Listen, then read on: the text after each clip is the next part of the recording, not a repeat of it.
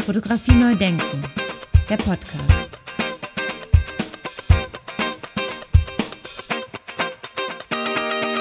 Ja, herzlich willkommen. Mein Name ist Andy Scholz.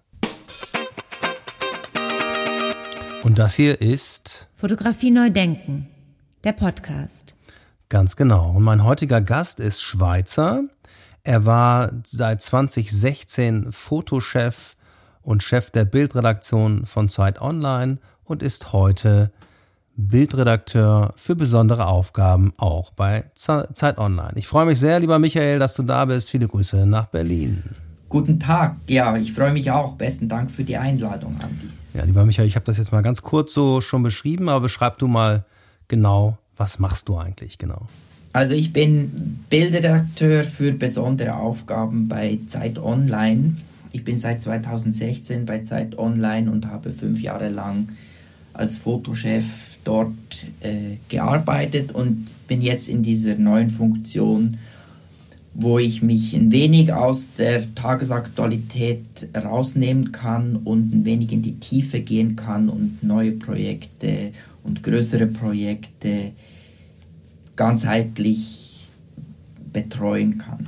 Wie kommt man dazu? Also das hört sich auf jeden Fall sehr spannend an und äh, das wird man ja nicht einfach mal so. Wie, wie war denn der Weg dahin sozusagen?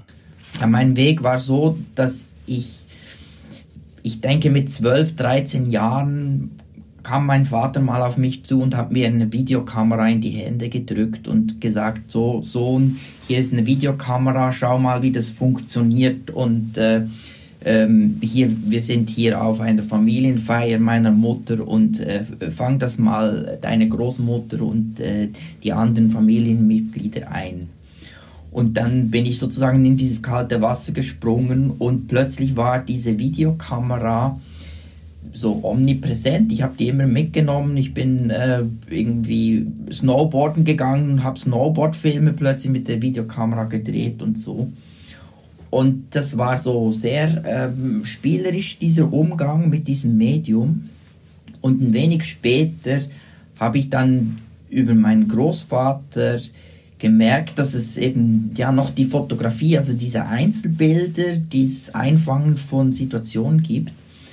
Und das hat, diese beiden Dinge haben mich, glaube ich, geprägt. Und ich bin dann sozusagen nach der Schule in so in die Kultur gegangen und habe da eher sozusagen das Medium Musik äh, für mich entdeckt. Aber wenn ich äh, darauf zurückschaue, waren sozusagen Musik, äh, Zeitschriften, Jugendkultur, MTV, also dieses, diese ganzen visuellen Aspekte dieser Jugendkultur und äh, Subkultur, das war prägend für mich.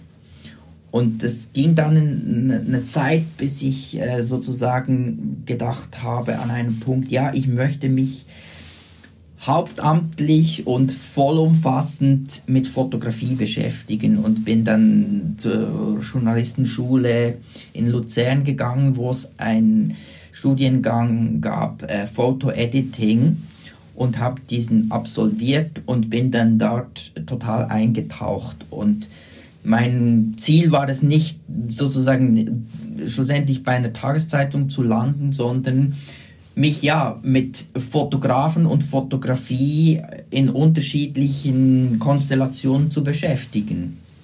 Und habe dann zuerst natürlich in der Schweiz angefangen, in Verlagen zu arbeiten. Und es hat mich aber relativ schnell ins Ausland gezogen. Ich war dann bei der Fotoagentur für Reportage live in Köln.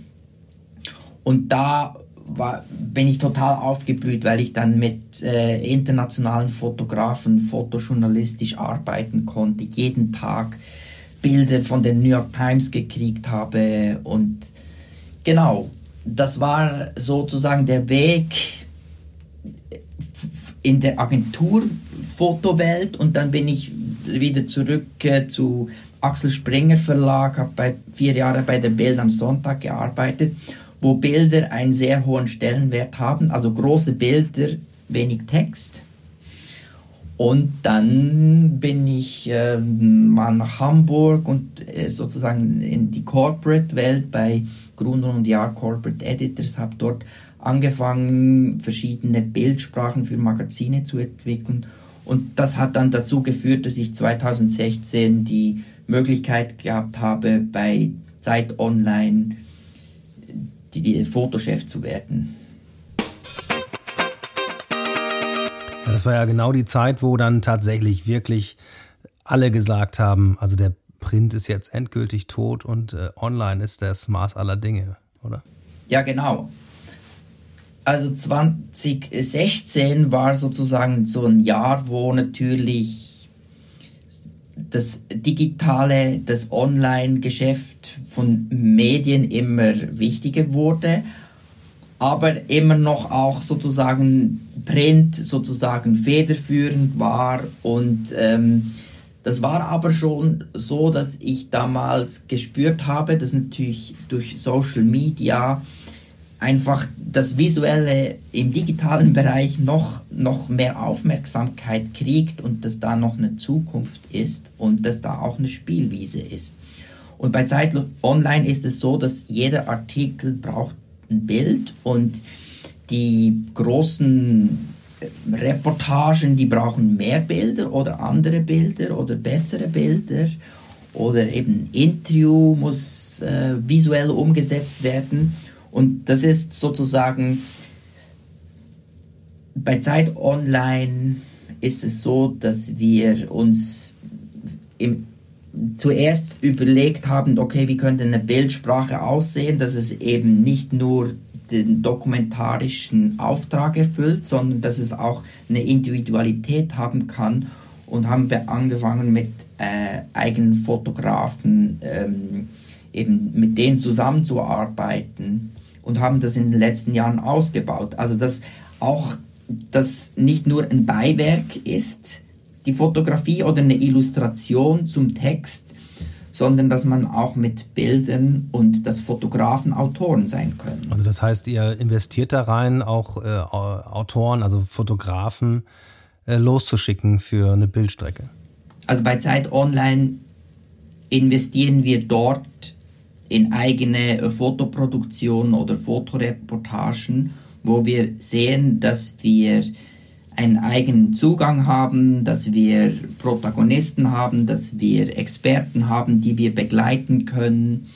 Und dass wir sozusagen dort äh, eine Tiefe auch äh, schaffen wollen, Qualitätsjournalismus schaffen wollen und dass wir natürlich auf der anderen Seite bei ganz ähm, normalen, alltäglichen Dingen, wie zum Beispiel eine Pressekonferenz vom Bundeskanzler, nicht jetzt noch einen zusätzlichen Fotografen hinschicken, der dann äh, nicht groß eine andere Perspektive überhaupt wählen kann. Und das ist so, dass es ist nicht nur so, dass eben Zeit Online das total ausgeruhte, magazinige macht, so wie man vielleicht denkt, okay, wenn die, wenn die, die das Mutterblatt einmal die Woche erscheint, dann äh, ist es auch ein anderer Online-Journalismus. Es ist natürlich schon so, dass äh, tagesaktuell jeden Tag alle 20 Minuten oder so ein neuer Artikel bei Zeit Online auf die Seite geht aber dass wir, dass wir auch eben sozusagen Schwerpunkte setzen und dort sozusagen investieren und dass, dass wir dort uns bewusst machen, dass wir durch eine spezielle eigene fotografische Arbeit das natürlich dann auch besonders darstellen können bei uns auf der, Zeit, äh, auf der Seite und dass das nicht nur in einer Randspalte oder vielleicht einmal die Woche in einer kleinen Fotoserie oder so ein Fotoportfolio äh, vorkommt. Also dass wir diese angewandte Fotografie leben, indem wir eigene Fotografie produzieren. Wie kommst du denn zu den Leuten, mit denen du dann zusammenarbeitest? Also ich habe mir seit, seit Beginn dieser intensiven Auseinandersetzung mit Fotografie habe ich mir natürlich ein Adressbuch ähm, an, angefangen zu, zu pflegen, zu führen und habe zum Teil Zusammenarbeiten schon seit, seit über einem Jahrzehnt mit Fotografen ähm, in unterschiedlichen Medien oder Kontexten. Und es ist so, dass ich immer jetzt zum Beispiel schaue für die Projekte, die ich umsetzen kann, welche Person würde sich eignen, um diese Porträts, wer hat diese Feinfühligkeit, diese Sensibilität, die ich jetzt für dieses Projekt äh, suche und dass ich dann auf diese Person zugehen und schauen, welche, welche Ansichten zu diesem Thema hat, hat sie vielleicht. Also es ist, es ist eine Auseinandersetzung und es ist natürlich so, dass äh, die Bilderredaktion von Seite Online natürlich auch, wenn jetzt ein, ein Ereignis ist, wo man sehr schnell handeln muss, dass man sich natürlich überlegt, ah, okay, wer ist da in der Region und ähm, mit wem hatten, haben wir schon Erfahrungen, wem traut man diese Aufgabe zu und es ist natürlich auch oft so, dass man am Anfang nicht weiß, was dann schlussendlich daraus dabei rauskommt.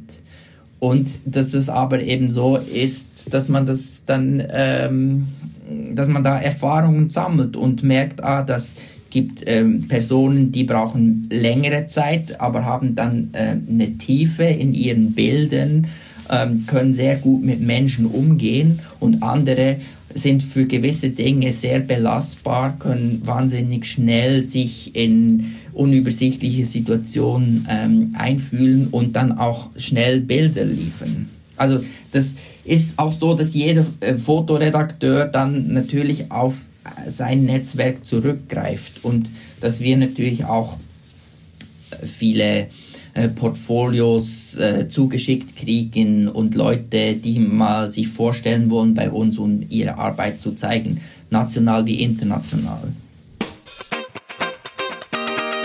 Ja, da schließt sich für mich natürlich direkt die Frage an, der Klassiker fast schon in meinem Podcast. Wann ist denn dann ein Bild ein gutes Bild? Also wenn die, äh, die Podcast-Hörerin oder der Podcast-Hörer mir jetzt sozusagen wie über die Schulter schauen würde, äh, wenn, wenn ich da durchgehe durch eine Bildauswahl, ist es so, dass ich äh, einfach die, diese Bilder betrachte und dann natürlich mein Bauchgefühl sagt, okay, das, dieses Bild spricht mich jetzt an, weil von der Perspektive her, von, ähm, von Bildausschnitt her, ähm, von dem, wie, wie, wie einfach oder wie ähm, äh, komplex dieses Bild auch aufgebaut äh, ist oder zum Beispiel, was es für eine, eben für eine Atmosphäre vermittelt. Und das ist natürlich bei einem Newsbild, wo es darum geht, sozusagen ähm, Konflikt zwischen zwei Ländern oder so ähm, zu bebilden, ist es was anderes, als wenn ich eine Bildauswahl machen musste, wo es um ein, ein Thema von zwischenmenschlichen Beziehungen geht. Also ich plädiere eigentlich für eine subjektive Bildauswahl. Das habe ich auch so meinem Team weitergegeben und das praktizieren wir eigentlich auch. Also mir ist schon auch bewusst, dass allgemein jetzt gesprochen oder so vielleicht in Deutschland äh, schon auch vielleicht eine Tendenz dazu ist, dass es sehr objektiv und wenig distanziert, aber dadurch auch ein wenig langweilig vielleicht äh, sein kann. Ähm, und das sozusagen fotojournalistisch, sozusagen ähm, skandinavische Länder oder auch in Amerika, dieses Persönliche eigentlich auch ähm, positiv gewertet wird und dass das aber nicht heißt, dass ähm, dass man keine journalistische Distanz äh, behält. Und eben, wie ich schon mal gesagt habe, mir ist es wichtig, dass man äh, das Humane sozusagen auch in den Fokus rückt von, von Bildern, wenn es um Menschengeschichten geht. Und ich bin aber auch sehr angetan von sozusagen fragmentierten oder unfertigen Bildern. Also es ist nicht so, dass die Bilder mir wahnsinnig direkt ähm, und ganz laut sagen müssen, was jetzt bei mir ankommen soll, sondern dass das auch sehr subtil sein kann und dass das natürlich durch Lichtstimmung, durch bewusste Unschärfe oder in Serien oder so ähm, ein, ein, ein Gefühl vermitteln soll. Und das, da ist es so, dass von mir aus gesehen Fotografie da auch nie zu Ende ist. Und wenn ich Portfolios kriege oder so, wo ich sehe, dass, dass da auch äh, sozusagen gewisse Grenzen ausgelotet werden und vielleicht auch mal äh, sozusagen diese, dieser Unsicherheit vom perfekten Bild, unperfekten Bild begegnet wird, dass ich das eigentlich sehr spannend finde. Und da sind wir dann gerade auch natürlich bei freien Projekten und da sind wir jetzt nicht bei Newsbildern oder so, sondern da geht es sozusagen um, um was Dokumentarisches mit einem künstlerischen, konzeptionellen Anspruch. Das finde ich eigentlich das, was, was, was mich jeden Tag wieder auch begeistert und motiviert, mich mit, mit dieser Art von Fotografie auseinanderzusetzen.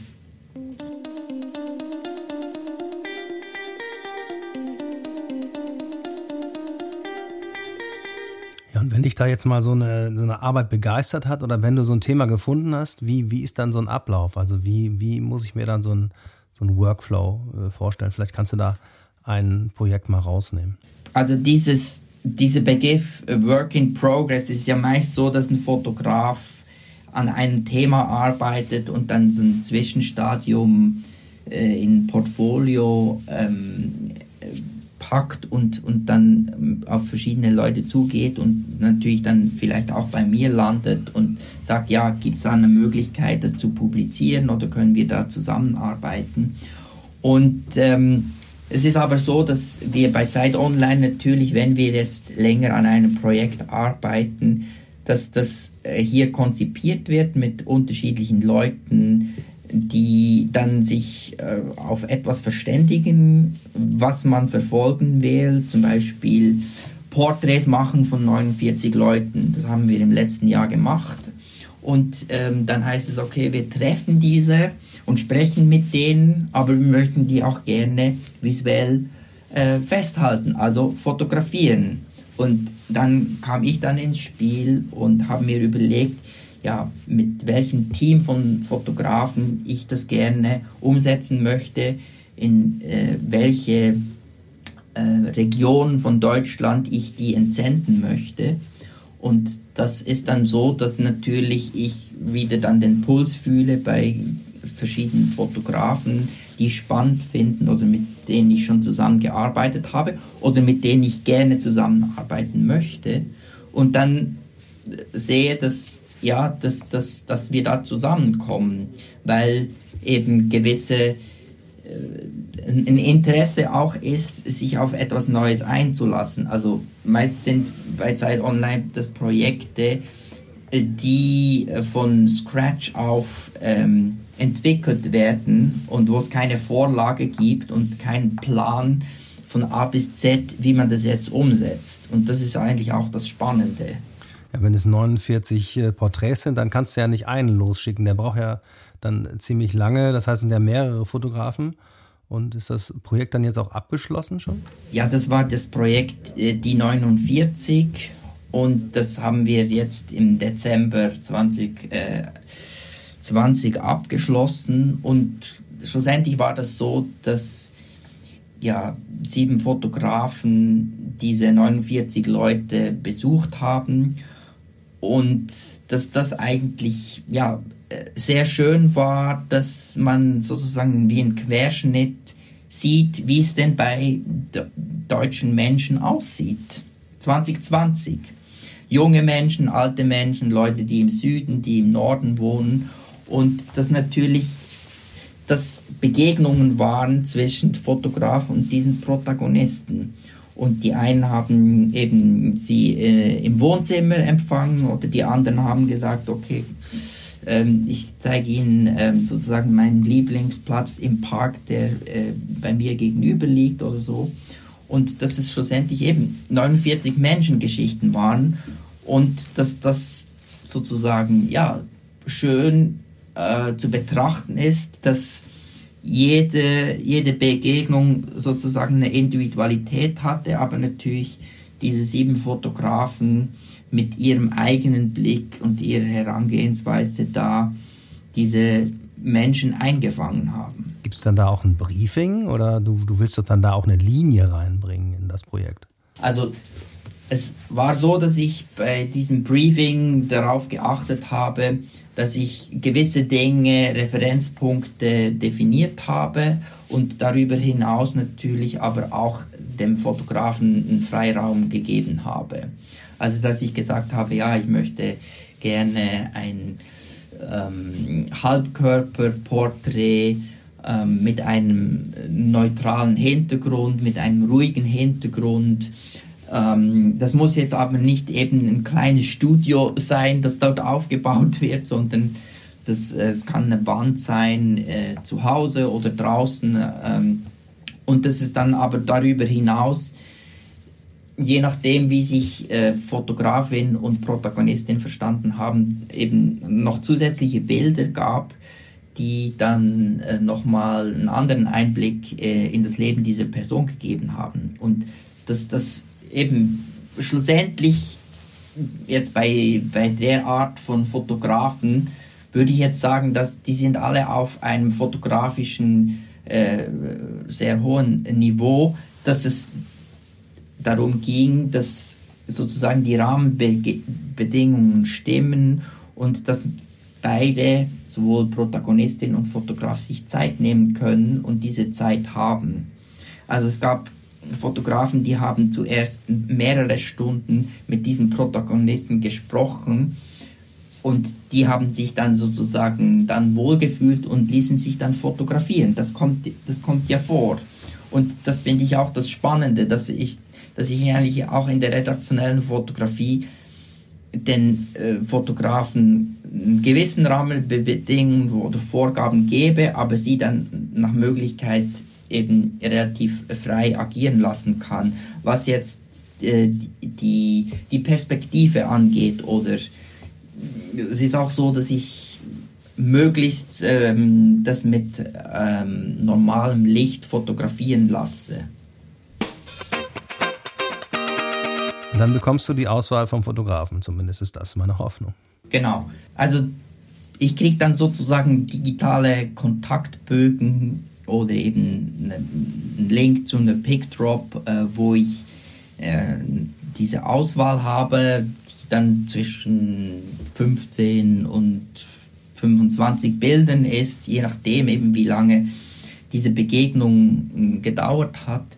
Und ich mir dann so ein Bild mache und wenn ich so sehe, dass an einem Ort ich mir vorstellen könnte, dass vielleicht dann noch eine, eine oder andere weitere äh, spannende äh, Version ist oder Variation von äh, einem Motiv, dass ich dann nochmal in Kontakt trete mit dem Fotografen. Aber das eben, wenn ich diese Bilder kriege, dass die eigentlich schon natürlich eben durch das Review vom Fotografen gegangen sind und ich schon auch am Anfang gesagt habe, dass bei diesem Projekt die 49 das auch so war, dass über ein halbes Jahr diese Menschen auch eigentlich dann begleitet wurden und ähm, jetzt nicht nur ein, zwei Bilder aus diesen 25 publiziert wurden, sondern eben über sechs Monate hinweg in unterschiedlichsten Formen und Zusammenstellungen immer wieder Bilder äh, publiziert wurden und das auch natürlich das Projekt so spannend machte. Und das auch dann sehr schön war, dass man äh, sozusagen wie aus dem Vollen schöpfen konnte, weil eine, eine schöne, umfangreiche Auswahl war und das sozusagen, wenn man dann von da aus, weshalb kam es zu dieser Auswahl, eben zurückspulen muss und sagen, okay, man hat sich Zeit genommen, um den Fotografen auszuwählen, äh, um mit ihm zu sprechen und ähm, dass das dann auch äh, genügend Zeit und eine angenehme Atmosphäre war, als diese Fotos entstanden sind.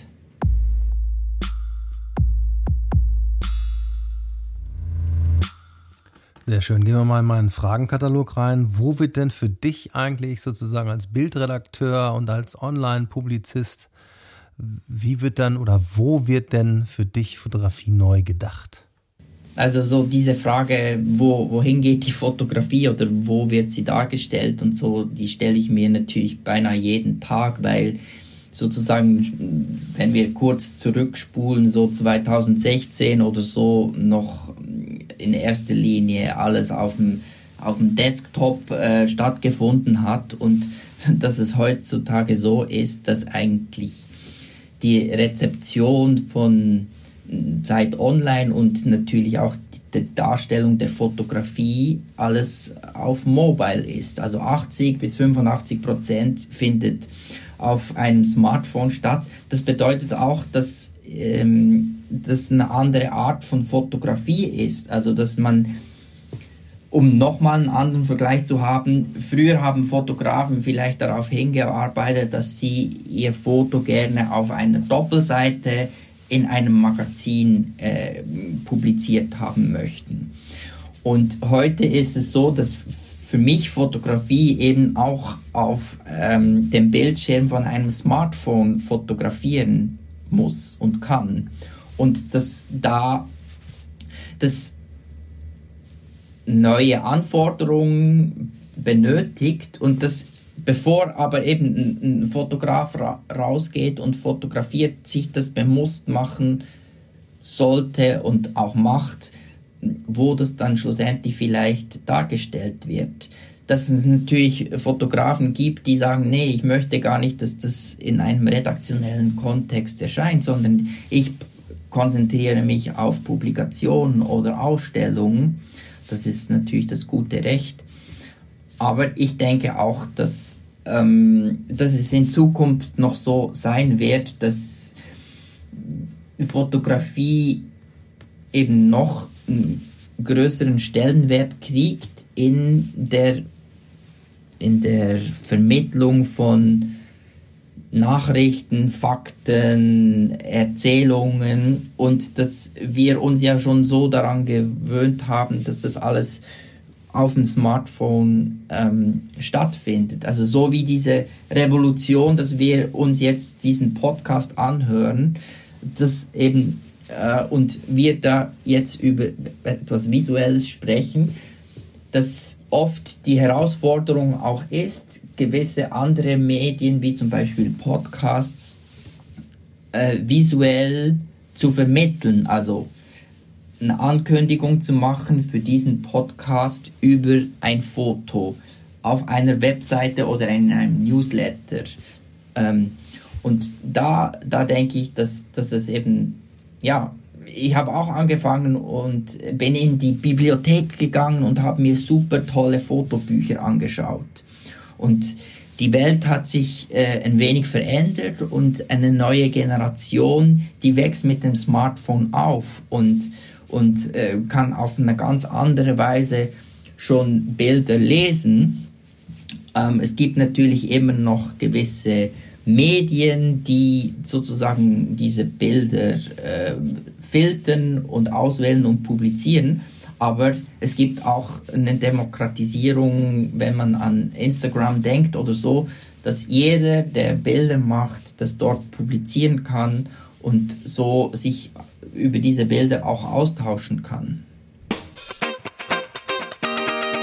Du hast das Wort Revolution gerade gesagt. Ist dann das Smartphone nicht auch äh, so ein großer Teil dieser Revolution?